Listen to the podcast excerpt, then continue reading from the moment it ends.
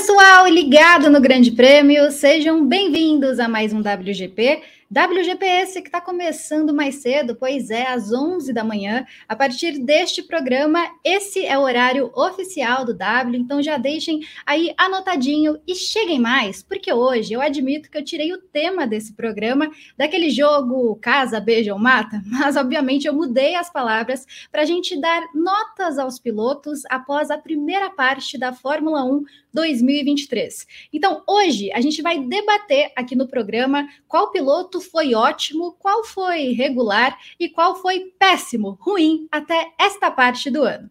Por isso, sem mais delongas, eu já chamo aqui para a tela Juliana Tesser, Luana Marino e dou boas-vindas a Carol Vergílio, que está estreando na produção do W aqui hoje. Lu, e aí, tudo bem por aí? Olá, Ana, tudo bem? Bom dia, né? Agora a gente tem que acostumar a dar bom dia. Bom dia, Ju, Carol, bem-vinda. Bom dia, pessoal, tudo bem? Ó, já, já, já falo assim: se estiver sentindo falta de alguém aqui, já chama, porque o horário tá novo, então até o pessoal acostumar. Então, o pessoal que já está aqui na live com a gente já vai mandando o link aí, chamando o pessoal. Né? E sim, vamos falar, vamos avaliar aí o desempenho da turma, né? A Fórmula 1 que anda meio capenga, mas sempre rende, então tem muito para a gente falar, debater no programa de hoje, que também tem mais, que é óbvio vai ser o destaque de Juliana Tesser, eu não vou falar. Pois é, a Fórmula 1 tá xoxa, capenga e manca, mas diferente da MotoGP, que retorna este fim de semana, e por isso que eu acho que Juliana Tesser está um pouquinho ansiosa. Tudo bem, Ju? Tudo bom, meninas? Bem-vinda, Carol. Bom dia, pessoal, né? Porque agora a gente está nesse horário novo. Mas sim, né? Depois de longas e longas e longas férias, a MotoGP tá de volta e já chegou chegando, porque ontem, 5 da manhã, a Yamaha me acordou com um comunicado, né, sobre a, o rompimento com o Franco Morbidelli.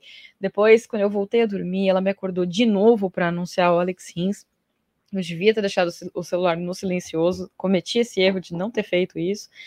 Mas é isso, começamos com essa notícia, já sabemos é, que Franco não fica na Yamaha, mas ainda tem muita coisa para saber. O formato está mudando de novo, mas não precisa se assustar, porque não é uma, uma mudança tão gritante assim. Para quem está assistindo, não vai mudar quase nada, mas é uma, um formato para deixar os pilotos mais seguros. E aí tem sensor novo estreando. Tem a KTM, né, que precisa resolver o que ela vai fazer com seus 800 pilotos para só quatro vagas. Tem aquele McLaren Feelings, sabe como é que é? Tá assinando com muita gente, não tem onde colocar todo mundo. É mais ou menos isso que tá rolando por lá. Então tem muita coisa para falar também de moto. E vocês aguardem, porque a gente vai falar de moto nesse programa ainda hoje. Bom dia, Carol. Primeiro, seja bem-vinda oficialmente ao WGP. Tudo bem por aí? Bom dia, meninas. Muito obrigada. Estou um pouquinho nervosa, mas acho que é normal. começar o dia aqui com vocês. E eu já vou começar é, pedindo para todo mundo que está assistindo deixar o like aqui no vídeo, é, comentar de onde vocês estão assistindo a gente e, obviamente, pedir para se inscrever aqui no canal, se inscrever no canal 2. É, é muito importante que vocês deixem o like, compartilhem o link do vídeo com seus amigos.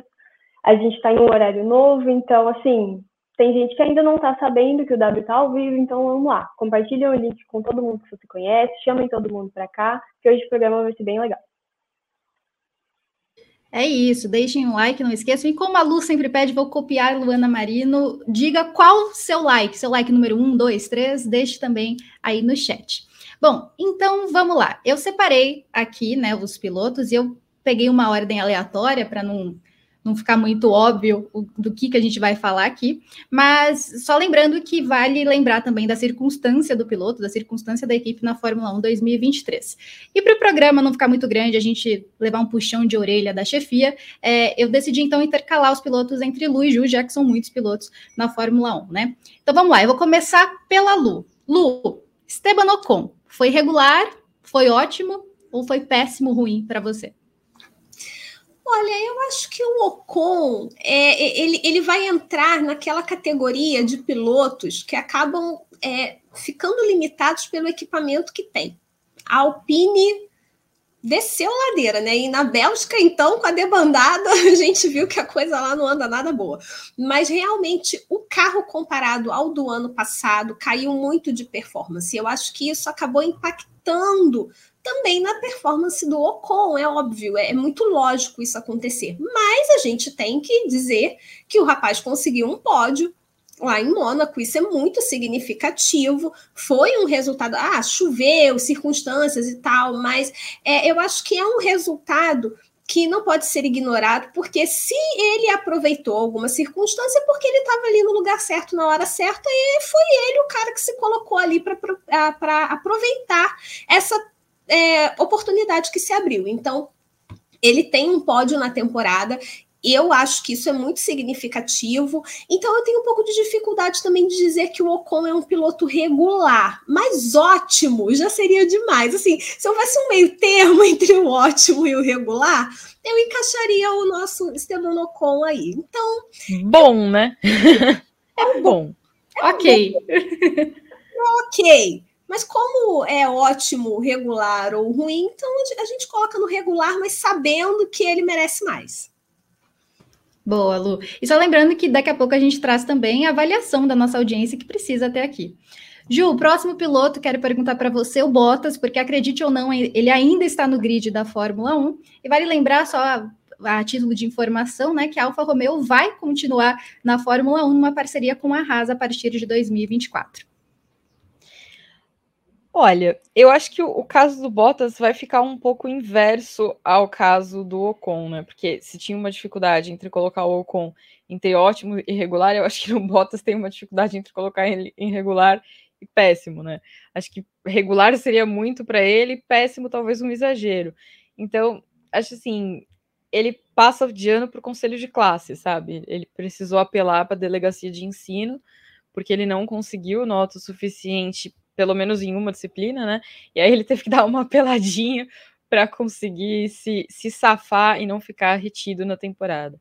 Acho que era um piloto que a gente esperava muito mais, porque tem essa, essa missão né, de, de liderar a equipe, de ser o cara experiente do time, e não entregou aquilo que, que a gente estava esperando. É claro que todos os pilotos têm as, as, limitações relativas ao equipamento deles, né? Mas eu acho que alguém com a experiência que ele tem, alguém que vem da Mercedes, era alguém que a gente esperava um pouco mais. Então, nesse sentido, eu acho que ele fica ali entre o regular e o péssimo. Concordo. E o próximo, Lu, é inclusive um cara que a gente debateu ali na redação como estava sincerão, é ele, Fernando Alonso. Não, a Alonso é demais. Olha, ele, ele deu uma declaração, vou ter que falar, Ana, vou ter que, que aproveitar esse momento para falar. Fernando Alonso deu uma entrevista à BBC Esporte, assim, que realmente agora tudo faz sentido. Porque ele falou relembrou o período do ano passado, que foi exatamente esse período da Silly Season, e o Alonso causou um terremoto no ano passado, quando ele decidiu deixar a Alpine ir para Aston Martin. Foi muito surpreendente essa decisão, só que ele disse, ele, ele revelou que ele já negociava a renovação com a Alpine desde abril do ano passado, na época do GP da Austrália, e havia, e assim, a demora era tão grande para a Alpine decidir, tudo que era conversado não era tratado em papel, nada ia para o papel, nada ia documentado e tal. E ele percebeu que, na verdade, a equipe estava insegura por conta da idade dele. Aí mexeu no, no ponto fraco, entendeu? Tocou no ponto fraco do homem, porque o Alonso, com 40 anos, 41, 42, a gente já falou aqui várias vezes o quanto ele desempenha. Então, assim, eu coloco o Alonso já no topo, para mim é ótimo, é um piloto excelente, que o Alonso já fez esse, esse ano com a Aston Martin. E por conta dessa queda da Aston Martin, que o Alonso não está conseguindo repetir os resultados das primeiras corridas, mas tudo se justifica, porque ele ficou com o ego ferido, ele ficou magoado, saiu da Alpine, foi mostrar lá na Aston Martin que ele ainda tinha, assim, muita lenha para queimar, e é o que a gente está vendo aí. Então, agora tudo faz sentido. Por isso que o Alonso está nessa época assim: tudo são flores, a Aston Martin não irrita em nada, porque a mágoa com a Alpine ainda está ali no fundinho do coração. Deu para perceber pela essa entrevista que ainda tem assim um fundinho de mágoa.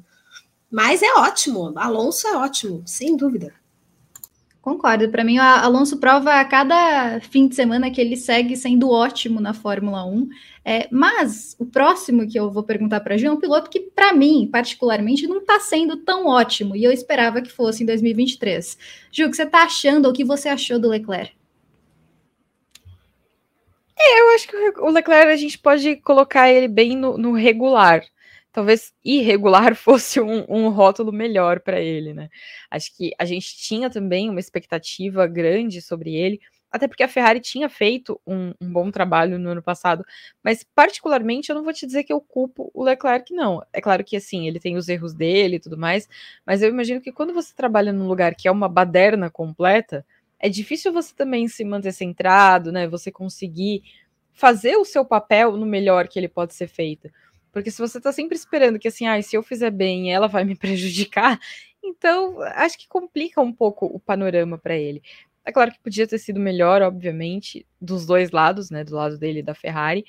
Mas eu acho que regular é um, é um rótulo que, que estampa bem essa primeira parte de, de temporada do Leclerc. É isso, não faz aquela temporada, mas tem uma parcela de culpa aí da Ferrari, também acho. E Lu, eu vou te perguntar agora do Sargent, e há dois fatores aí, porque o Sargent tem a questão de ser estreante, mas tem um companheiro de equipe ali do lado dele que tira muito mais do que o carro pode oferecer. Então eu queria saber o que você achou dessa primeira temporada de Fórmula 1 de Logan Sargent, nessa primeira parte de 2023. Olha, Ana, tá difícil defender. Sim, a gente tá, tá difícil defender o Sargent, né? É, sim, é novato, sim, muitas pistas para ele são novas, o próprio carro, o próprio conjunto da Fórmula 1, a gente já falou aqui em outras ocasiões, outros temas, como, como há essa diferença, né, esse abismo entre Fórmula 2 e Fórmula 1, então a impressão que passa é que o piloto chega na Fórmula 1 muito despreparado ainda, precisa de um tempo grande para amadurecer, para ter esse crescimento, mas o Sargent, é, ele ainda vem cometendo erros bem bobos. É... No momento ele ainda está no, no ruim, né? Não vou dizer que ele é péssimo, mas assim, ele está no ruim ainda. Acho que falta, falta um pouco para ser regular. Então, vou colocar ele é, nesse balaio, nessa, nessa bagagem no momento. Mas vamos ver, né? Se ele renovar no ano que vem, quem sabe? Porque a gente também já viu alguns pilotos que estão no grid hoje, o Tsunoda, o Guan Yu Zhou, que também não tiveram primeiras temporadas brilhantes e hoje já mostram evolução. Pode ser que o Sargent evolua até, né, se ele renovar, evolua no ano que vem. É, a ver quais serão os, os próximos passos de Sargent na Fórmula 1. E Ju, agora eu vou voltar para você com um piloto que eu acho que pela dupla e pela equipe promissora, eu acho que a gente esperava mais, mas a gente entende também que, além de azar, a equipe não vive o melhor dos seus momentos na Fórmula 1, que é o Gasly. Queria que você falasse o que você achou do Gasly. Eu acho que a gente pode colocar ele no, no, regular, né? Também por aquilo de a gente ter uma expectativa maior. Acho que o, o, Gasly é um cara que, que já mostrou em outros momentos, né? Que é um piloto talentoso, que é um piloto capaz de ser combativo, capaz de ser um ponteiro. E aí, de repente, né, a gente vê aquela. Né, não, não foi esse resultado todo, não foi aquela performance toda, mas também a gente cai muito no que você falou, né? A, a situação da Alpine, e eu acho que isso ficou muito evidente no fim de semana, porque de repente caiu todo mundo, né? Eles chegaram para uma etapa e a chefia toda foi, foi dispensada. Então, acho que o, o clima inteiro na equipe, as coisas ali claramente não estão funcionando como deveria. E a gente não tem como dizer que o, o, o extra-campo não impacta a performance, né? É óbvio que impacta, é óbvio que tem um, um efeito. Se a, a gestão do, da equipe não é tão boa, se o carro não é tão bom, se tem problemas, tem problemas de relacionamento, tudo isso impacta o desempenho de quem tá lá. Porque a, a gente tem muito essa visão, né, de que o atleta é um, é um, um super-humano, uma coisa diferente, mas ele é uma pessoa como todos nós. Então, é só a gente pensar nas nossas rotinas, né? Se a gente tem um trabalho onde as coisas não funcionam muito bem. É tipo a gente aqui, vai se cair a internet, o nosso trabalho não vai funcionar muito bem, porque a gente vai ter uma dificuldade tremenda para botar a coisa para funcionar. Se cair a luz, não vai funcionar tão bem. É, se a gente tiver menos gente trabalhando do que seria necessário, as coisas não vão ser tão bem, não, tão boas. Se a gente não tiver o melhor dos equipamentos, tá, o pessoal que trabalha nos bastidores aqui, para botar essa live no ar, eles precisam de um computador que tem um, um determinado tipo de acho que é processador que, que, seria o termo, né? Eu não sou muito boa com informática. Mas tudo tem que funcionar muito bem para que alguém possa desempenhar o seu trabalho no melhor. E o que a gente viu no fim de semana foi uma, uma clara evidência de que as coisas não estão funcionando bem na Alpine. Então, acho que ele tá no regular, porque a gente sabe que ele é capaz demais, mas também dá para dar aquela passadinha de pano, não muito, só um pouquinho, pela situação da equipe. Concordo, concordo, assino embaixo. Eu acho que essa reestruturação. Vamos ver o, também os próximos passos da Alpine depois dessa reestruturação grande que passou é, antes do GP da Bélgica, se a equipe vai sair, porque parece que estagnou. E eu sempre achei a Alpine uma equipe muito promissora, mas está sendo realmente muito difícil a situação dela em 2023. E Lu, para você agora, é uma peça que a gente ama aqui no WGP, e eu já vou, eu não, não, vou nem dizer o que eu acho, eu vou esperar você dizer, porque a Lance Stroll, o piloto que eu quero perguntar para você, o cara que, pelo menos no início da temporada, tinha um carro excelente, mas foi ficando para trás conforme a temporada foi correndo. E que no início da temporada estava com um punho, punho é. quebrado. Tem isso também. Né? E, estava é. indo bem, né? É, essa do punho eu não vou esperar. Mas assim, não dá, né? Não dá para dizer que o Stroll é regular. O Stroll é ruim. O Stroll é ruim. O Stroll. Né? Foi só o carro da Aston Martin ter uma piora para o Stroll voltar a frequentar ali o pelotão do fundo mesmo do grid. A gente vê o Stroll brigando para passar para o Q2 não conseguindo passar para o Q3. E aí você começa realmente a ver, aí é que começa a pesar a diferença entre o Alonso e o Lance Stroll, em termos de pilotagem, em termos do que realmente pode fazer para poder entregar resultado com o carro, do quanto um piloto realmente é importante no desenvolvimento de um equipamento, quanto da experiência dele, o feedback dele de pista, ele pode oferecer para a equipe para evoluir esse equipamento. E eu não vejo nada disso no Lance Stroll. É, eu, eu agora estou analisando puramente o, o, fator piloto mesmo, não estou nem pensando no fato ah, que o Stroll está ali por causa do pai, não. A questão é que o Stroll realmente ele não se provou até hoje ser um piloto merecedor de um time que quer ser um time de ponta, porque eu acho que nem vale a gente dizer que a Aston Martin é um time de ponta hoje. Eu acho que a Aston Martin ainda precisa crescer muito e a própria Fórmula 1, a própria temporada mostrou isso para ela. Ela começou muito bem, só que as rivais também tinham muita bagagem, muita coisa ainda para trazer. E nessa Aston Martin foi ficando para trás, sabe? Uma Mercedes, uma Ferrari da vida, por mais problemas que tenham, não ia, assim, não ia é, ficar da maneira como estava, assim. Não, é, não seria possível chegar à metade da temporada sem uma evolução, sem brigar no mínimo ali para ser segunda força. Então, eu acho que a Aston Martin tem que crescer muito, só que ela só tem um piloto que é o Fernando Alonso. Aí fica complicado. Lance Stroll é ruim. Concordo, também assino embaixo, Lu. e o próximo que eu vou perguntar para a Ju é de uma equipe que não começou como a Aston Martin, começou pior que a Aston Martin, parece que deu uma melhorada, mas parece que não entende o carro, e eu acho que isso prejudica muito os pilotos, os dois, inclusive. Ju, queria saber o que você achou do Russell até aqui, porque eu lembro que em 2022 o Russell ele surpreendeu pela forma com que ele chegou na Mercedes, e a Mercedes tendo muitos problemas, sobretudo com os kicks, o menino que tá loiro e segue com as listras, como a gente pode ver aqui. Queria saber o que você achou dele nessa primeira parte de temporada. Climão de festa junina, claramente, né? Sim, acabou o, o, mês, mas ele tá continuando na, na festividade. Eu acho que o Russell é aquele caso do entre o regular e o bom. Acho que regular talvez seja um, um pouco excessivo para um piloto como ele, mas também a gente sabe, né, que ele tá, tá perdendo para o Hamilton na classificação. O que eu acho também que não é uma coisa assim tão é, espantosa, nem tão assustadora, porque a gente está falando de, de, de, um piloto que é extra classe, né? No caso do, do, Lewis Hamilton.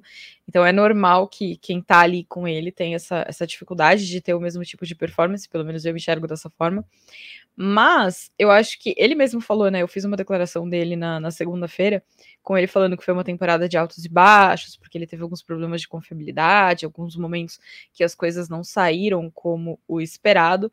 Então, acho que a gente sabe que ele é capaz de fazer mais, desde que ele também tenha as condições para poder fazer esse mais. E a Mercedes está num ano que ela ela me parece um pouco perdida, né? Porque uma hora, ai não, os kicks foram resol resolvidos, não vai acontecer de novo. Aí outra hora é, ai, os kicks voltaram. Ah, não sei por quê. Ah, o carro agora vai. Ah, o carro não foi. Então, a, acho que me parece um, um, pouco um conjunto da obra que está um pouquinho irregular demais para que ele possa exibir uma performance de, de maior qualidade. Então, acho que ele fica entre os dois ali, mas um pouquinho mais puxado para o regular. É, e agora, Lu, eu vou te perguntar de um cara que a gente às vezes esquece. Eu, pelo menos, esqueço que está no grid, que é Guanyu Joe, né? Porque ele faz uma temporada pelo menos para mim, bem apagada. Eu queria saber o que você achou dele nessa primeira parte da temporada, porque ele e o Bottas, para mim, realmente estão bem apagadinhos. É, eu concordo com você. Eu acho que. E, e, assim, eu confesso que do o Joe eu já não esperava tanto quanto eu esperava do Bottas, que a Ju definiu muito bem, né, quando ela, quando ela fez a avaliação dela sobre o Bottas. Mas eu acho que apesar de ser uma temporada ruim, eu acho que o Guan Yu Zhou ele tem mostrado alguma evolução. Não uma evolução suficiente para a gente dizer assim, poxa, ele já está ali entre, ele já está beirando ali o regular e já querendo passar para o bom. Não, eu acho que ainda está um pouquinho abaixo desse nível regular. Mas eu também eu acho que ele não é um piloto péssimo. Eu acho o Stroll, eu acho o Stroll mais complicado do que ele. Eu acho que o Logan Sargent vem fazendo uma temporada pior. Eu acho que o, o, o, Nick DeVries, que já, já foi demitido, também fez uma temporada muito pior até, até o momento que ele deixou a Fórmula 1. Eu acho que o, o, Guan o Joe consegue se destacar um pouquinho em cima desses pilotos que eu citei. Então, eu coloco ele, ó, o carro do ovo girando aqui ao meu redor, tá chegando, mas, mas é, o Guan o Joe, para mim, ele fica ali um pouquinho além do péssimo. Tchau, a Lu gente. claramente contratou um participante especial para distribuir ovadas nos pilotos péssimos, gente. Claramente. É a publi do carro do ovo aqui no WGP. Exato. Ai, amei. Mas, Lu, eu não tinha pensado por isso. Realmente, o Joe, ele se mete em menos confusão mesmo não tendo aquele carro, do que esses outros pilotos, como o Stroll, por exemplo, né? Porque o Stroll ele tinha um excelente carro, pelo menos no início da temporada, e sempre se enfia em mais confusões. Então, realmente, por isso, o Joe é bom, mas também ainda sigo achando que ele é mais apagadinho. E, Ju, agora eu queria te perguntar de uma revelação, depois que a McLaren conseguiu aí melhorar o carro ali a partir do GP da Áustria. É, é um cara que infelizmente não conseguiu terminar, né? Nem sequer conseguiu fazer mais de três voltas no GP da Bélgica, que é Oscar Piastri. Eu acho que ele surpreendeu, porque ele é um estreante, mas se mostra muito talentoso e se mostra muito bem quando a McLaren teve a oportunidade de melhorar. Que eu acho que isso é uma qualidade é, que faz Otmar é, Zafnauer, que agora saiu da Alpine, ficar ainda mais triste por ter perdido o menino. Então, eu acho que nessas últimas etapas da Fórmula 1, a gente conseguiu ver o motivo do debate em torno do Piastre, né? Porque acho que talvez no começo tenha ficado aquela sensação, gente, mas calma, né? Não precisa sair a tapa assim para ficar com o passe do menino. Mas agora acho que a gente consegue mais entender, né? Da, do momento em que a McLaren conseguiu apresentar um carro melhor, que ela conseguiu ser mais competitiva, ele teve ali para andar perto do Norris, né? A gente não viu aquela discrepância. E a gente está falando de um piloto que tem mais experiência do que ele, que, que tem mais conhecimento da, da Fórmula 1 em si. Então, eu acho que nessas últimas corridas ele mostrou bem o motivo do, do, do debate. Ele ainda não está no ponto de ótimo, mas eu acho que um, também não é regular. Acho que ele está longe de, de, ser regular. Acho que ele está mais ali para um bom, uma coisinha assim. Porque foi mesmo uma, uma boa performance, especialmente na última etapa. Né, conseguiu ali sair melhor, conseguiu teve muito azar com, com o, o, desenrolar da corrida. Se não tivesse, eu gostaria de ter visto o que ele poderia ter feito se não tivesse tido o, o azar que teve. Mas de qualquer forma, eu acho que é um piloto que pode vir a ser ótimo, mas que agora ele está na casa do bom.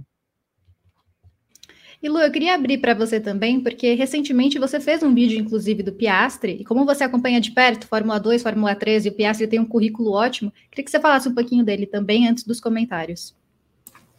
Ah, eu, eu, concordo muito com o que a Ju falou é, sobre o Piastre ele já estar acima do regular.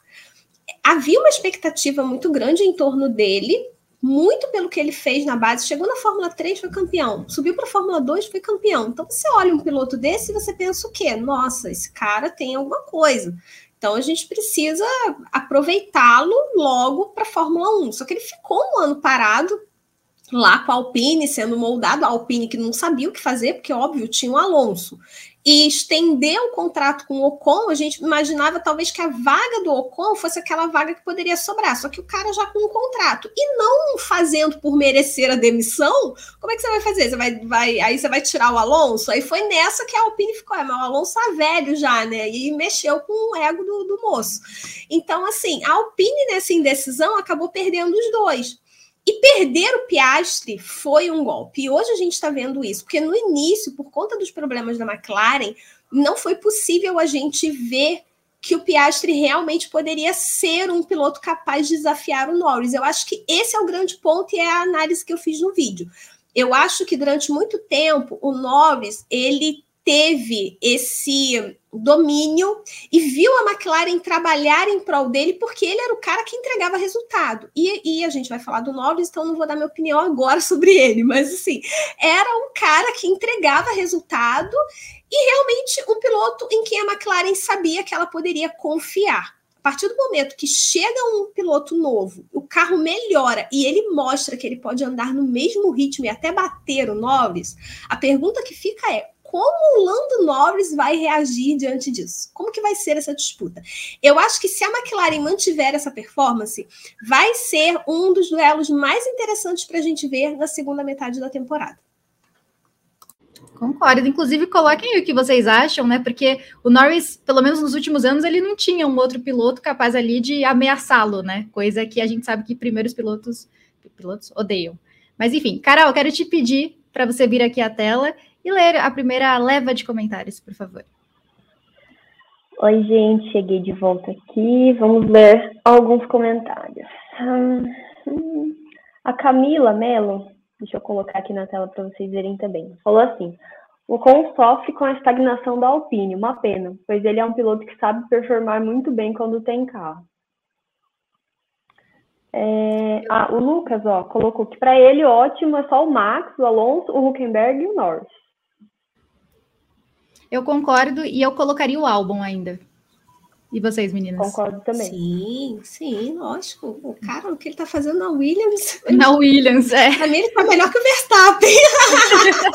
é, eu, eu, vou, eu vou tirar o, o, Verstappen do ótimo, vou pôr ele no ruim, porque tá deixando a temporada chatérrima, né? A gente sempre sabe Tem que ele vai vencer. Então, por favor, amigo. Dependendo Dá do ponto de vista. Aí, né? É, então, tudo na vida é uma questão de referencial. Se o referencial tá no entretenimento, então tá uma desgraça. Aí quando a gente, quando vocês estavam falando do, do Lance Show, o Bertão comentou uai.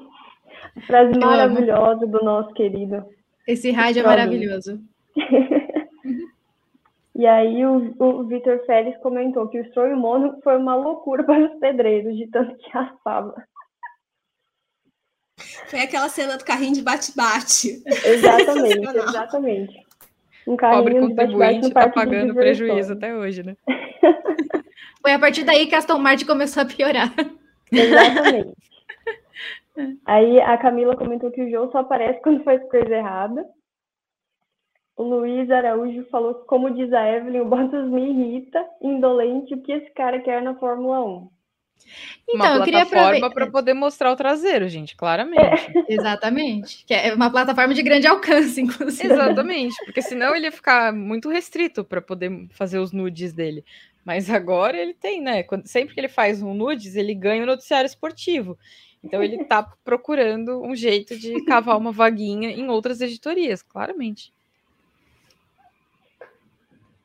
Deixa eu aqui quando a Lu estava falando do Piastre, tem o fã-clube oficial do Piastre, né? Do Grande Prêmio. Mundinho Piastre Brasil.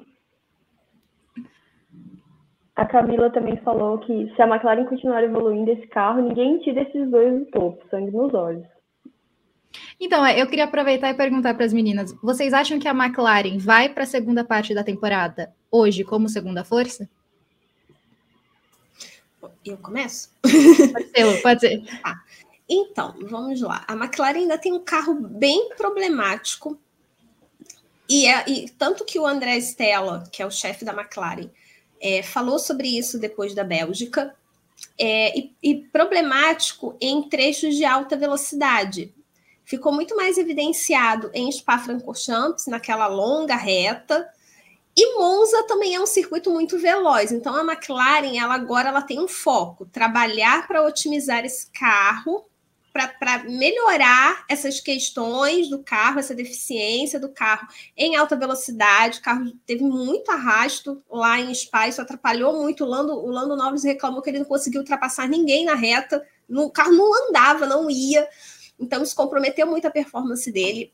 Mas eu vejo a McLaren digamos assim, digamos que a McLaren ela ela está muito mais é, com o, o caminho trilhado, sabe, esse plano de ação muito mais é, definido do que Mercedes, Ferrari, por exemplo, que, que assim é uma oscilação absurda de uma temporada, de uma corrida para outra.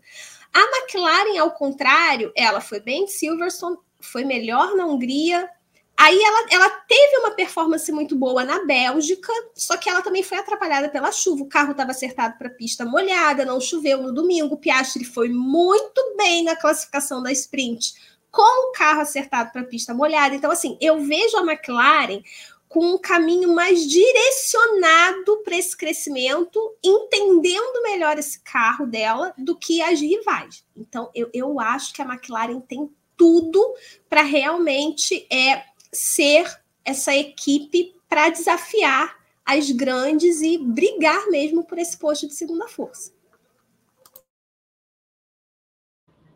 É isso. Perdi o botão do mouse aqui. Eu acho que a briga pelo segundo lugar na Fórmula 1, sabe quando você quebra o termômetro e você fica tentando pegar o mercúrio e ele vai fugindo de você o tempo inteiro?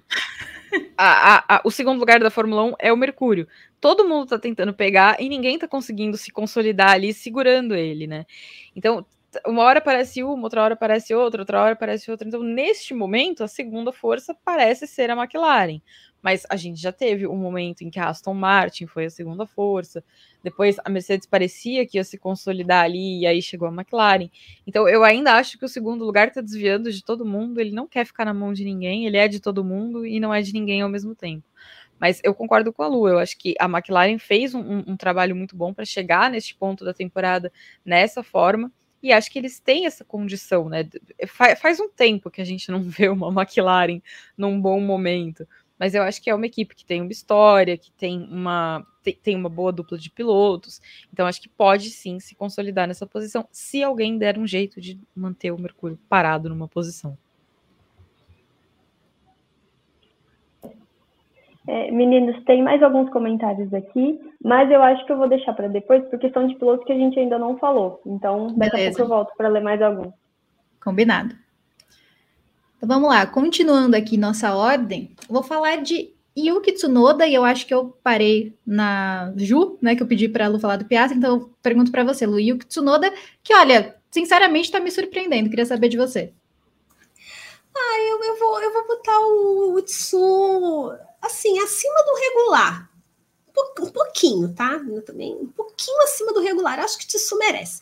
Ele começou bem a temporada, sabe, começou ali bem regular, na verdade, olha, regularidade. As cinco primeiras corridas ele ali marcou pontos em duas, ficou em décimo primeiro nas outras três, então assim, teve uma regularidade bem interessante. O carro da AlphaTauri é horrível, a AlphaTauri é um é horrível, essa equipe não existe.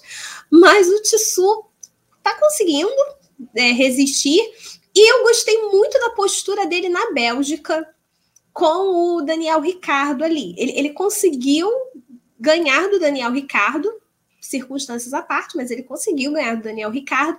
E ele deu uma declaração bem interessante depois, que ele falou assim, que ele sabe que o Ricardo está ali para testá-lo, ele sente, ele, ele de certa forma ele sente essa pressão, mas é um desafio para ele e ele quer aproveitar esse tempo para poder aprender também com o Ricardo, porque é um cara mais experiente. E o Tsunoda até então, ele teve companheiros de equipe não tão experientes assim, porque a gente se olha o Gasly, o Gasly é um cara novo também. E o Daniel Ricardo já é um cara de outra geração, Já é um cara que já está com 34 anos, então é um ingrediente a mais ali do lado dele. Então eu acho que o Tsunoda ele tá indo num caminho bom. Tá, tá legal, tá indo bem. Gostei do Tsunoda nessa primeira parte, vai ficar acima do regular para mim. Boa. E Ju, a gente eu né, falei dele aqui, mas eu queria que a gente destacasse aqui Alexander Albon. Eu, eu, acho que o álbum não, não cola o rótulo de, de, regular, eu acho que muito pelo contrário, pelo, né, considerando o que ele tem na mão, acho que ele está muito mais próximo de um ótimo do que de qualquer outra coisa, porque a gente sabe que a Williams tem uma série de deficiências, né, já faz muitos anos que a Williams não, não consegue ter um carro competitivo, a gente viu nesse ano, né, a, a ver o assoalho foi gritante, mas eu já tinha ficado pessoalmente espantada com o chefe da equipe falando a, o atraso de anos que eles têm em comparação com as outras equipes. Então eu acho que alguém chegar lá, pegar uma equipe nessas condições e conseguir fazer o que ele está fazendo, ele merece um, um, um, selo de ótimo, merece todas as estrelinhas que puderem dar para ele, porque realmente não é um trabalho fácil. É, eu acho que não dá muito para a gente comparar com o outro lado da garagem, porque a Williams não tem uma, uma dupla de pilotos que seja compatível um com o outro, né? Eu acho que existe uma, uma diferença grande entre eles, então acho que não valeria muito a pena comparar. Eu acho que é mais a, a gente analisar a circunstância de onde ele está, da condição que a Williams está e aquilo que ele tem conseguido fazer com esse carro. Então acho que tem sido uma temporada ótima dele. Concordo sobre o álbum também. Lu, agora eu vou te perguntar de um cara que ele era o reservão da Fórmula 1, Nico Hulkenberg, mas que eu acho que ele voltou e ele tá fazendo valer essa titularidade, não?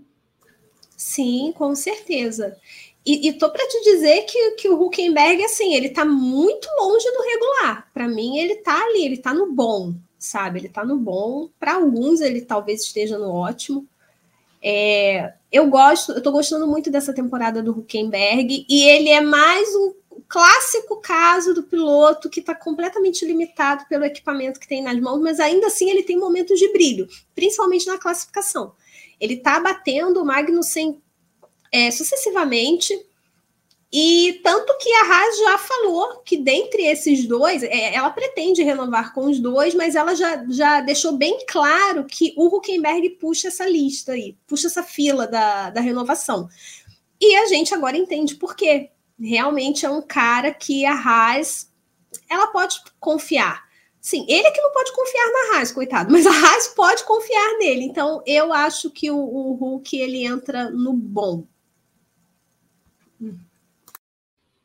É, concordo. Os próximos dois pilotos, estava pensando aqui na palavra, eu acho que são pilotos que estão intimidados. Eu acho que pelo GP da Bélgica, é, um deles já está um pouco mais, vai para as férias um pouco mais tranquilo.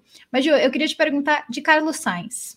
A gente sabe a situação que a Ferrari vive, né? Ele que disse que é, existiu né, esse rumor dele na Audi, embora ele tenha negado, né? A gente não sabe exatamente como vai ser o futuro do Sainz, se é na Ferrari ou não. Mas eu queria falar, em termos de temporada, do que ele tem apresentado até aqui. A gente sabe que a Ferrari não vive o melhor momento, mas queria que você falasse o que você achou dele.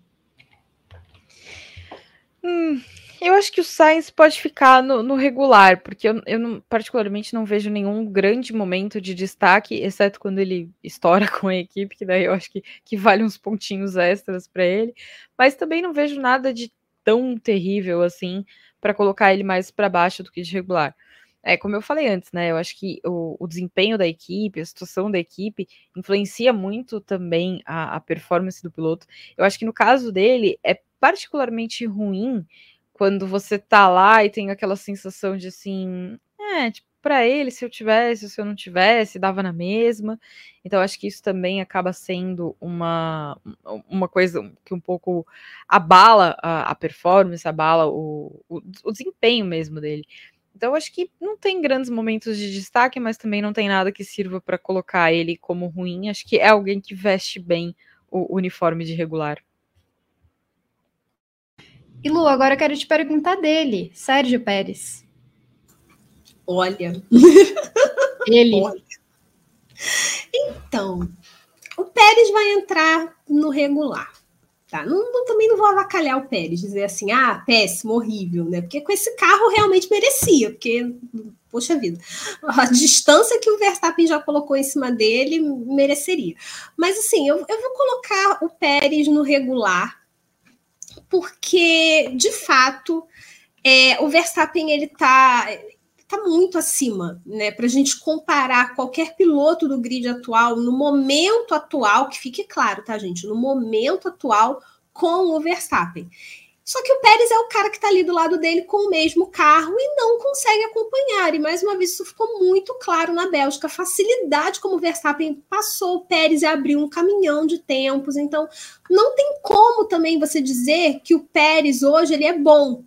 Eu acho que também bom já seria demais. Eu acho que se ele conseguisse, no mínimo, ali acompanhar o ritmo do Verstappen, poxa, Verstappen ganha, mas o, Verstappen, o Pérez é um piloto muito bom, tá ali junto. A gente já viu do que o Pérez é capaz em outras épocas, em outras equipes. Tanto que ele ganhou esse voto de confiança para estar na Red Bull. Mas hoje o Pérez, ele para mim é mesmo caso assim de Charles Leclerc, de a pilotagem dele está muito regular para mim. Concordo. Eu acho que eu vou dar minha opinião no, do Pérez, porque eu acho que o Pérez ele poderia fazer mais com o carro que ele tem, mas ainda assim seria muito distante do Verstappen. Então acho que o regular seria o médio, né? Então eu, eu realmente acho que é exatamente onde ele está. Acho que algumas vezes ele poderia apresentar mais, mas algumas vezes é impossível ser o Verstappen, né? Coisa que a gente sabe que o Pérez não é. Então concordo bem. Próximo, Ju, Kevin Magnussen, que é também um cara que assim está mais distante ali do companheiro de equipe. Em 2022 surpreendeu porque estava do lado do Mick Schumacher, que não vivia um bom momento na Haas, mas agora o Nico Huckenberg, pelo menos em classificação, eles se mostram bem distantes ali. Eu não diria que ele é ruim, mas eu diria que ele está ruim. Eu acho que não tem sido um, um ano bom. Acho que a gente já viu momentos melhores do Magnussen na Fórmula 1, na Haas. Então, esse ano fica uma, uma coisa muito de decepção mesmo do que ele tem feito até aqui. Claro que ele não está guiando né, o, o, grande carro da temporada, mas também na comparação com companheiros de equipe, daí fica muito evidente que não está fazendo aquilo que poderia fazer. Então, eu acho que é um momento ruim para ele. Concordo também, concordo bem. E agora, já que a senhorita falou de Oscar Piastri, eu quero perguntar para você de Lando Norris. Como avaliar essa primeira parte da temporada do Norris? Ah, eu, eu, eu acho que o Norris, ó, o Norris para mim, ele é um piloto muito bom, muito bom, ótimo, talvez alguns, ah, Norris é ótimo. Eu acho que o Norris é um dos grandes nomes desse grid atual. E eu acho que ele vem fazendo uma boa temporada também. Mesmo no início complicado e até agora com essa melhora. É, se, se a gente for pegar os pontos somados da McLaren desde a Inglaterra até aqui, a gente vai ver que o Norris ele está ali na, naquela regularidade, já foi ao pódio duas vezes, quebrou um troféu do Verstappen numa das idas ao pódio. Sensacional aquela imagem dele quebrando o vaso lá da Hungria. Mas assim, então é, é, é o Norris hoje. De, de, após essa melhora da McLaren, ele está ocupando o lugar que no início era do Alonso que era aquele último degrau do pódio, e o Norris já fez isso duas vezes. Então, repito, se a McLaren conseguir confirmar esse crescimento, sabe, se desenha uma disputa bem interessante entre o Norris e o Piastri, e o Norris tende a levar essa pela experiência. Eu acho que o Norris ele, ele, tende a ganhar sobre o Piastre, mas o Piastre vai dificultar a vida dele. Então eu acho que o Norris ele é ele está bem perto do, do ótimo, bem perto do ótimo para mim. É, eu acho que inclusive vai ser uma das melhores, ou se não a melhor, disputa interna. Ansiosa por essa segunda parte em relação à McLaren. E Ju, agora eu quero te perguntar de Lewis Hamilton. Faltam três pilotos aí, eu queria te perguntar do Hamilton, porque ele, inclusive, deu uma declaração essa semana dizendo que se ele tivesse o carro que o Pérez tem em mãos, o Verstappen não estaria tão tranquilo, tão longe, igual está neste momento. Mas pensando na Mercedes, e aí? Eu acho que fica um pouco difícil a gente rotular Hamilton como regular, porque eu acho que a qualidade dele como piloto é acima disso, mas a Mercedes está numa temporada muito irregular, então fica difícil a gente falar de um momento ótimo ou de algo do tipo. O Hamilton é capaz de fazer mais do que está fazendo. E eu acho que o fato dele estar tá ali ameaçando o Alonso pela segunda colocação no campeonato é uma evidência do quanto conseguiu evoluir. Não só ele, quanto o carro. Mas a gente também já viu muitos momentos melhores do Hamilton para a gente falar é, de uma temporada ótima, né? Já que a pergunta é qual a nota dos pilotos após a primeira parte da Fórmula 1 2023, então eu acho que a situação dele está mais para regular do que para ótimo, porque foi um começo de temporada especialmente ruim. Eu acho que esse segundo quarto se apresentou muito melhor, se apresentou mais, mais, mais estável, mais competitivo, mas o começo realmente deixou muito a desejar para o padrão que ele apresentou pra gente, né? Não é que a gente inventou que ele tem essa, essa qualidade. Ele mostrou isso pra gente durante anos seguidos. Então, vê-lo na, na, condição que ele demonstrou na primeira parte da temporada não é exatamente algo que dê pra, pra gente rotular como ótimo. Acho que na temporada 2023, na primeira parte da temporada 2023, foi um ano regular para Lewis Hamilton. Concordo bem também. E agora, Lu, eu vou te perguntar de um jazz aqui, mas De Vries, porque o Ricardo teve só duas corridas, então não dá muito para a gente avaliar. E pensando no De Vries, ele teve dez corridas ali para se apresentar à Fórmula 1. Eu ainda acho que é pouco tempo para um cara estreante, mas eu queria saber, justamente por essa primeira parte da temporada, ele merecia ter sido demitido? Como você avaliou essa passagem curta do De Vries? Olha, eu, eu não acho que ele merecia ter sido demitido no meio da temporada. Eu acho que essa maneira como a Red Bull gere os seus pilotos muito cruel. Isso é uma opinião bem pessoal mesmo. Eu acho que é, é, é, é muito cruel para o piloto, para a carreira dele. É, a gente já, já viu entrevistas de pilotos que passaram pela Red Bull e relatando o quanto foi traumático, a, a, forma como a Red Bull gere isso, eu não concordo dele ter sido demitido na metade da temporada. Mas eu concordo com a demissão dele. Eu acho que foi uma demissão justa, porque a gente está falando de trabalho, e a partir do momento que você não corresponde àquilo que o seu empregador está esperando, o destino da pessoa realmente é a demissão. É, a vida é assim. Então, foi uma demissão totalmente compreensível, foi uma demissão justa, não na metade da temporada, mas o De Vries fez uma temporada muito ruim até onde ele correu. Esse eu vou comentar também, porque eu acho também que se você não apresentou bom trabalho, você precisa ser demitido. Só que eu acho que o De Vries ele precisava de um pouco mais de tempo, já que ele nunca de fato correu uma temporada para ter acontecido isso. E eu ainda acho, tenho a sensação de que ele não seria demitido se não existisse um Daniel Ricardo ali nos bastidores. Gil, queria que você falasse um pouco sobre isso também. Eu, eu, queria só fazer uma parte especificamente sobre a frase que você falou, né? De não apresentar um bom trabalho precisa ser demitido. Eu acho que, a, especialmente o Helmut Marko, ele tem uma noção um pouco confusa da realidade. Eu acho que ele tem uma expectativa muito elevada para aquilo que dá para se fazer e o padrão de comparação dele é muito surreal porque ele quer comparar todo mundo com o Verstappen como se o Verstappen fosse um qualquer. Se ele fosse um qualquer, ele não seria tão valorizado. Né? O, Verstappen não é um padrão de comparação. Então você está nivelando o cara com quem? Você está pedindo que ele faça o que exatamente? Então eu acho que o problema é assim: ninguém nunca vai corresponder a essa performance surreal se ele estiver esperando sempre que todo mundo seja o Verstappen. Porque se todo mundo fosse o Verstappen, o Verstappen não seria o que ele é. Então, eu, eu acho que tem esse problema de, de qual aonde está o referencial. Eu acho que você não pode julgar. A... Ele foi contratado por uma corrida, certo? Ok, a gente sabe disso. Ele foi contratado pelo desempenho dele em uma corrida. Esperavam que ele fizesse o que ele fez naque, naquela mesma corrida? Esperavam, mas eles estão dando as condições para ele fazer isso. Porque desde que ele chegou, tinha essa pressão de que, ai, não, olha, vai embora se não for bem. Ai, não, olha, não é o Verstappen. Ai, não, era o que tinha para hoje sabe, você vai minando aquilo que você teoricamente está apostando. Então eu acho que tem um, problema daquilo que a equipe está esperando do cara. Você está julgando ele com um padrão que é muito irreal. Todo mundo sabia que ele não tinha é, experiência em Fórmula 1, todo mundo sabia que ele não tinha experiência com aquele carro, todo mundo sabia milhares de coisas que fazem diferença no, no desempenho que ele apresentou. Então, de repente, eu acho que é muito mais uma questão de, de você adaptar a sua expectativa, de você não colocar a, a vara lá em cima, porque o cara não vai conseguir passar, sabe? Ele não é o, o melhor saltador do mundo para você colocar o sarrafo lá em cima e esperar que ele consiga passar.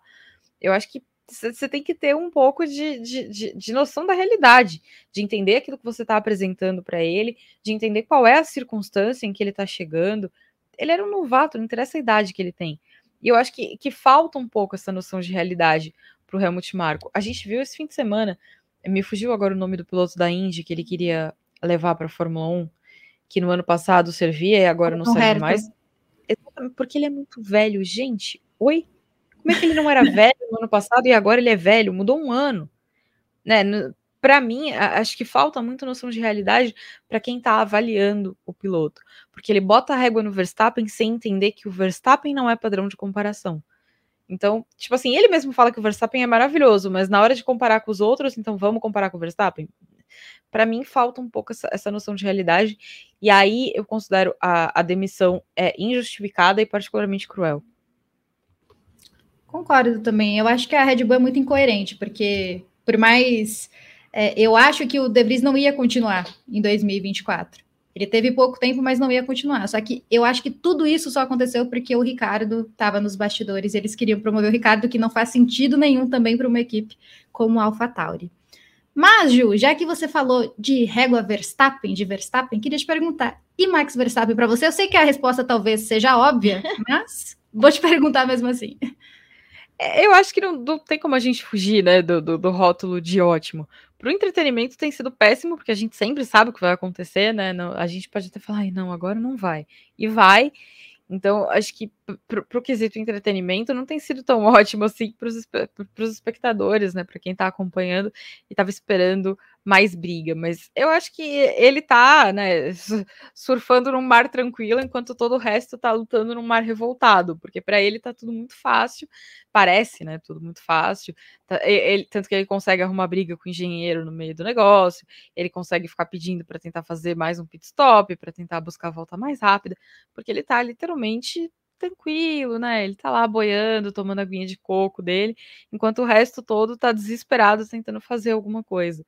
Acho que é um casamento perfeito entre um bom momento dele e um bom momento da equipe. E aí não tem como, como a gente fugir de, de rotular essa temporada acho que até ótimo, não parece tão bom para o que está acontecendo ali. Acho que talvez espetacular fosse mais, mais certeiro, né? Encaixasse melhor com esse momento de Verstappen e Red Bull. É, você falou do mar revoltado dos outros, para mim o Verstappen tá numa piscininha, né? Bem tranquilo. Exato. Sabe aquela inflável que a gente tinha de é. criança, é. que não, não tem onda, não tem vento, não tem nada? É aquilo tá lá, tranquilo, esperando o tricampeonato chegar, que vai chegar logo, inclusive. E ainda tem alguém te... servindo umas frutinhas para ele, né? Que nem é. meu pai fazia para mim na infância. Você tava lá, ele chegava com um pratinho de fruta. É basicamente isso que tá acontecendo com ele. Fácil a vida do Verstappen, né? Queria te perguntar, Lu, também, do Verstappen, por mais óbvio também que pareça. Eu me recuso a falar do Verstappen, não, tô brincando. Ai, gente, é aquilo, né? Acho que a Ju definiu bem uma frase que ela usou: melhor casamento de piloto e equipe que a gente está vendo. Nós já tivemos é, exemplos de domínios na Fórmula 1, Schumacher com a Ferrari, Hamilton com a Mercedes. Mas uma coisa que eu acho que foi até falado num, num, programa, num programa nosso, acho que foi, não sei se foi essa semana no Paddock GP, é que mesmo essas temporadas você você via alguma competição, você tinha assim uma equipe ou outra que ainda beliscava uma vitória. E, e, agora não tem, não tem como, sabe? Só se a Red Bull quebrar, e a Red Bull não vai quebrar. Eu não acho que a Red Bull vá quebrar esse carro até o final do ano. Eu não acho que o Verstappen vá, vai cometer algum erro assim. Quer dizer, Pode acontecer. Ele quase, quase perdeu o carro ali na Orude, que ele falou, e quase sair de traseira, que ele fica tão distraído que ainda ri, né? quase sair de traseira na Orude, olha, francamente. Mas assim, é, tem realmente que acontecer uma coisa muito fora da realidade para alguém conseguir vencer uma corrida esse ano. Porque o Verstappen e a Red Bull, como a Ju falou, eu assino embaixo, né? Casamento perfeito de equipe piloto que a gente está acompanhando. E puxando pelo que você falou, o gancho aí da temporada, é a pergunta que eu quero fazer para vocês, porque, como você disse, 12 etapas tivemos até aqui, 12 vitórias da Red Bull, só a Red Bull visitou o lugar mais alto do pódio, e por isso que eu queria, para a gente fechar isso antes de partir para a moto, queria te perguntar primeiro para a Ju. Ju, qual sua nota? Ótimo, bom, regular, ruim dessa primeira parte da temporada, da temporada 2023 da Fórmula 1? Hum, eu, eu vivo em outro mundo, né? No, no meu mundo de, de, de, moto, a gente tem uma equipe dominante, né? Uma fábrica dominante, um construtor dominante, que é a Ducati. Mesmo assim, a gente vê uma galera aparecendo aqui e ali, tornando a vida mais difícil. Então, no quesito entretenimento, eu não diria que foi uma boa temporada. Eu acho que foi uma temporada é, regular por causa disso, né? Porque a gente não tem tido disputa e eu acho que todo mundo gosta de um esporte, pelo menos eu gosto, de um esporte que seja mais disputado, um pouco mais imprevisível. Ao mesmo tempo, a gente está falando de um campeonato onde a competição está muito em, em, quem consegue ser mais impecável, né? Quem consegue acertar a mão no desempenho do carro, quem consegue pilotar do, do, do melhor jeito, quem consegue obter os melhores resultados.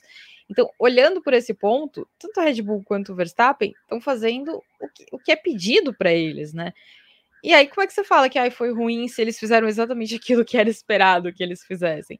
Então, eu acho que é, é, o tipo de pergunta que a gente obrigatoriamente fica em cima do muro, porque se o espetáculo não foi quanto a gente esperava que, que fosse, por outro lado, naquilo que eles se propõem a fazer, eles acertaram muito a mão. Então, não, não dá pra gente falar que foi ruim.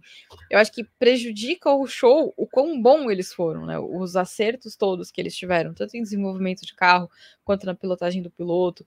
Então, acho que não dá para rotular por regular se está fazendo isso. Não foi ótimo porque não tem disputa, mas acho que dá para a gente dizer que foi bom.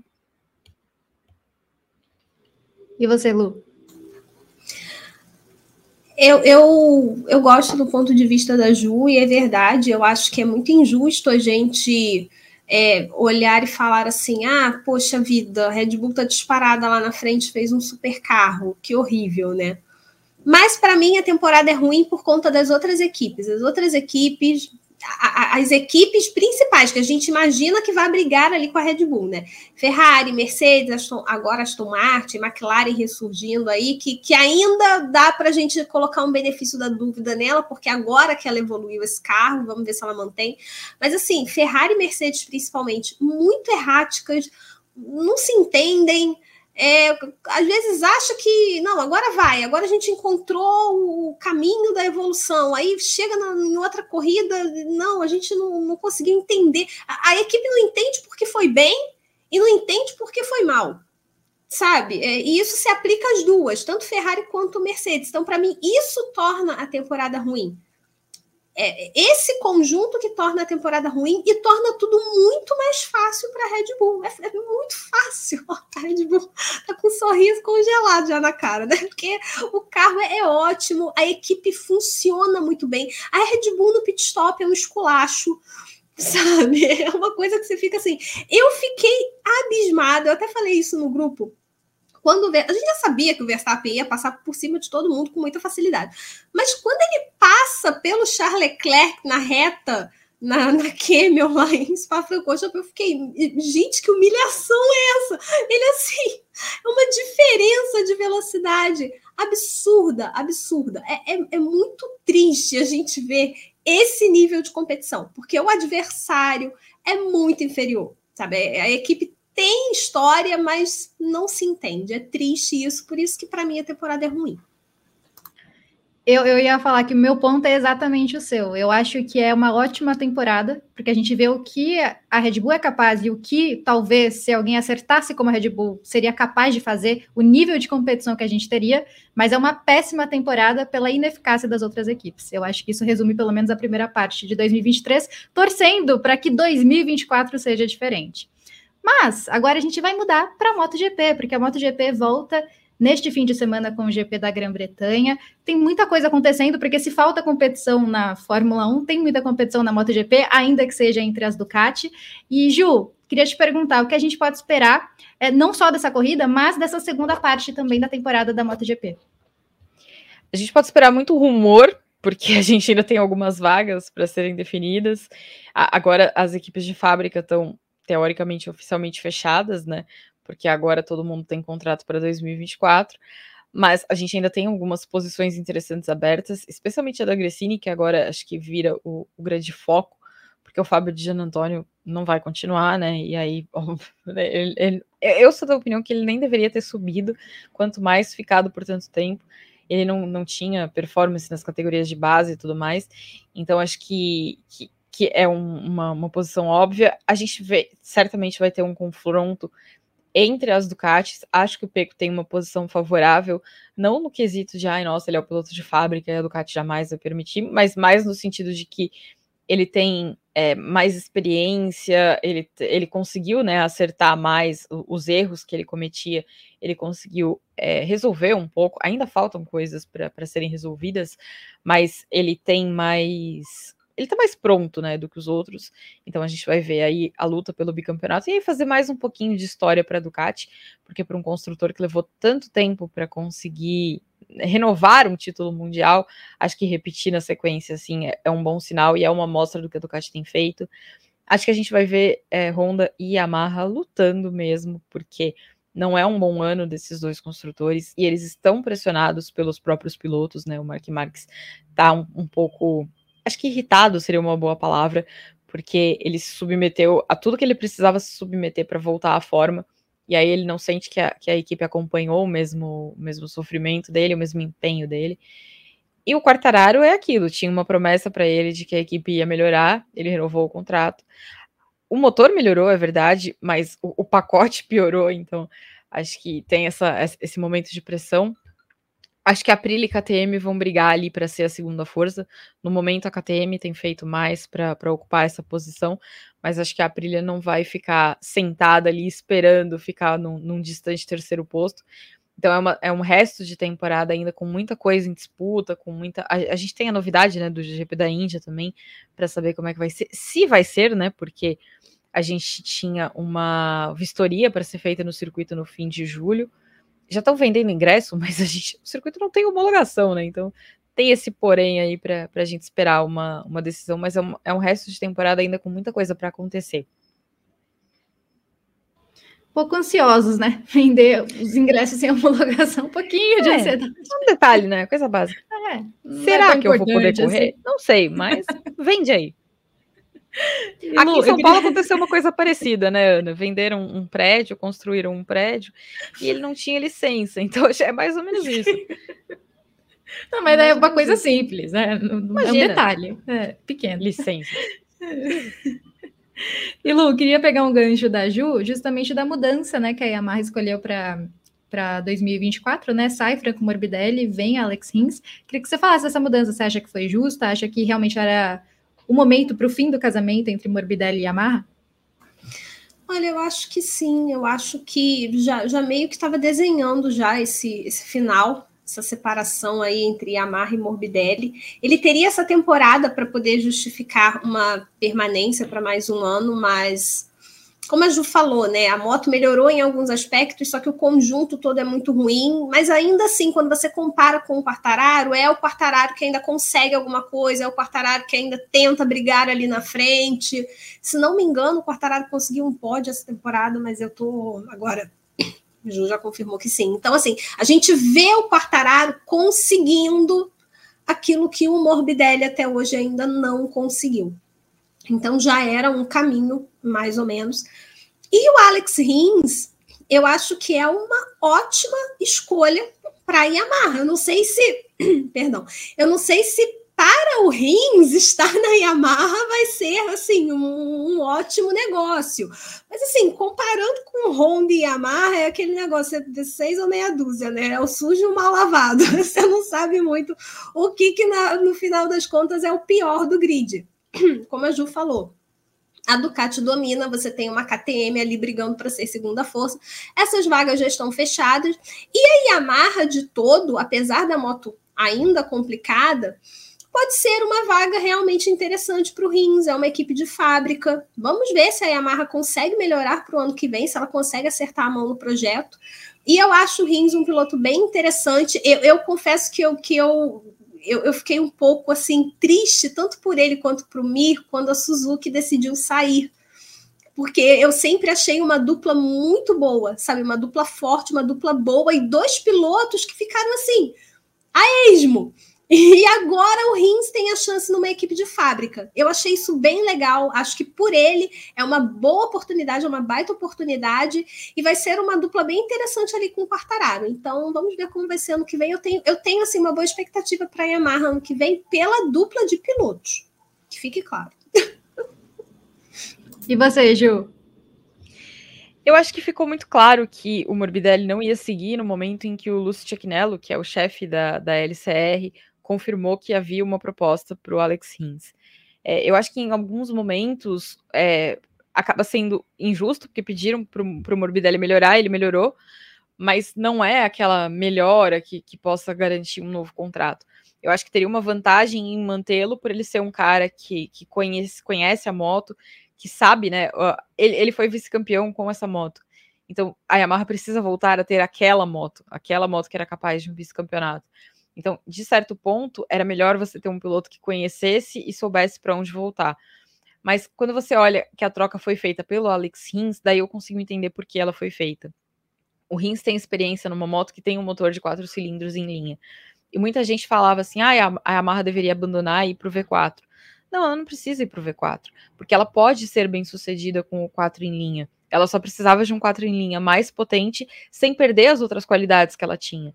Porque hoje, o que, que ela tem? Ela perdeu as qualidades, né, que eram alheias ao motor, e ela tem um motor que não é o melhor. Então, o que, que acontece? Hoje ela não tem uma força, porque antes a força dela estava no resto e não no motor. Agora ela não tem nem o melhor motor, nem o melhor do resto.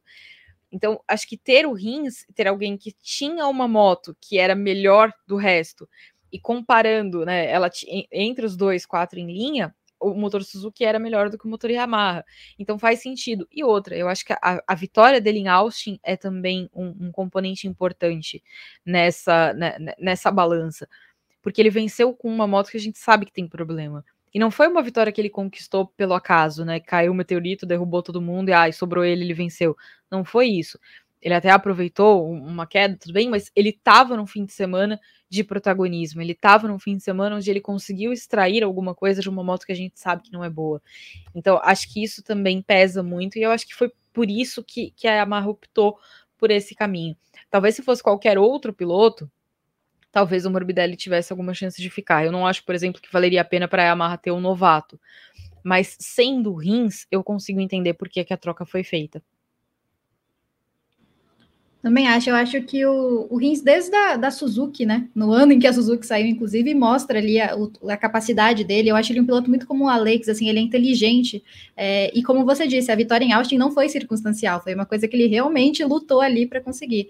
Então eu acho uma boa opção da, da, da Yamaha, né? E a Yamaha que, por vezes, ao mesmo tempo em que reclamava do Morbidelli, ainda falava, não, mas a gente está tendo calma, mas chegou, enfim, um ponto ali que não dava mais.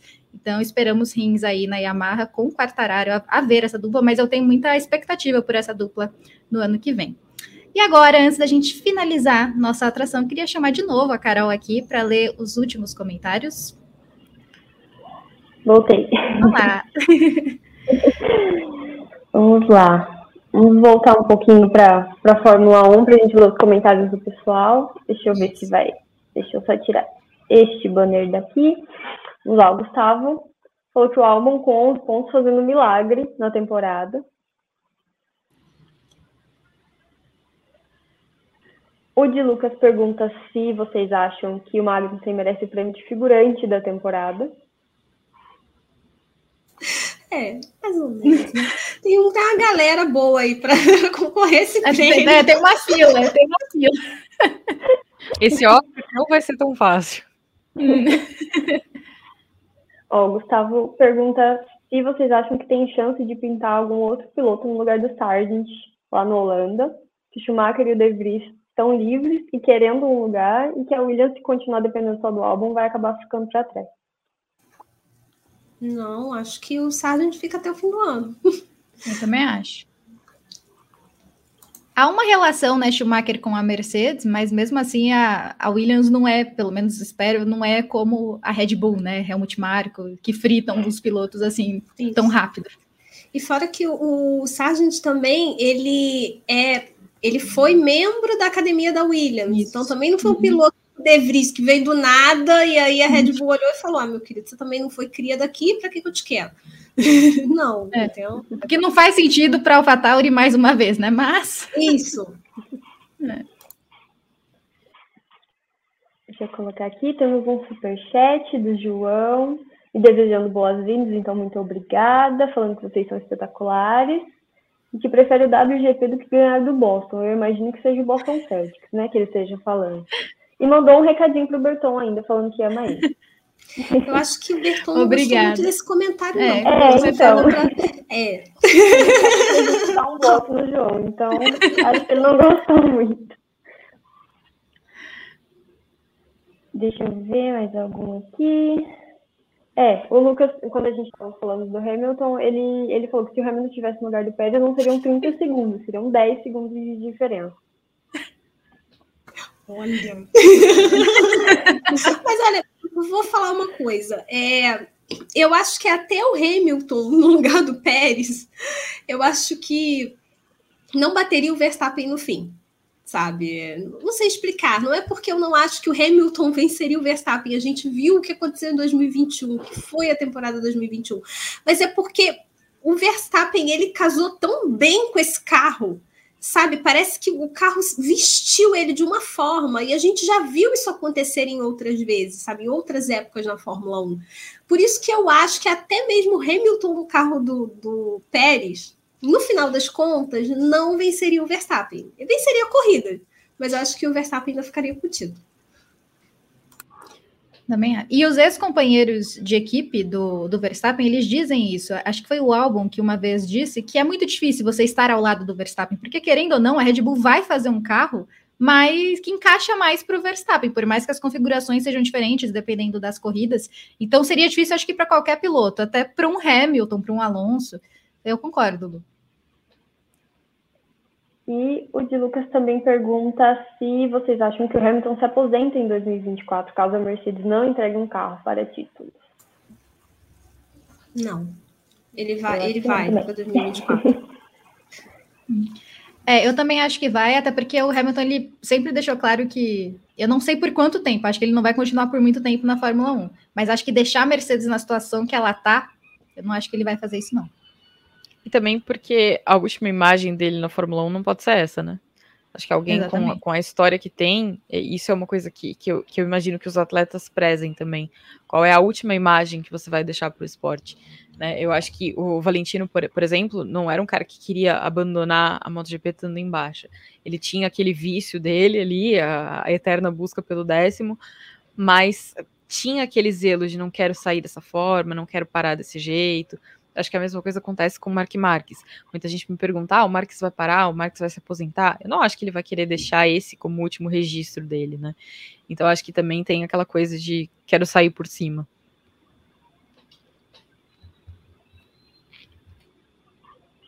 Meninas, é isso dos comentários. Eu vou só aproveitar para pedir para o pessoal que quem não está assistindo ao vivo, quem está assistindo na reprise, deixar aqui nos comentários as notas dos pilotos nessa metade da, da, da, temporada da Fórmula 1, que daí a gente, a gente acompanha e a gente curte depois.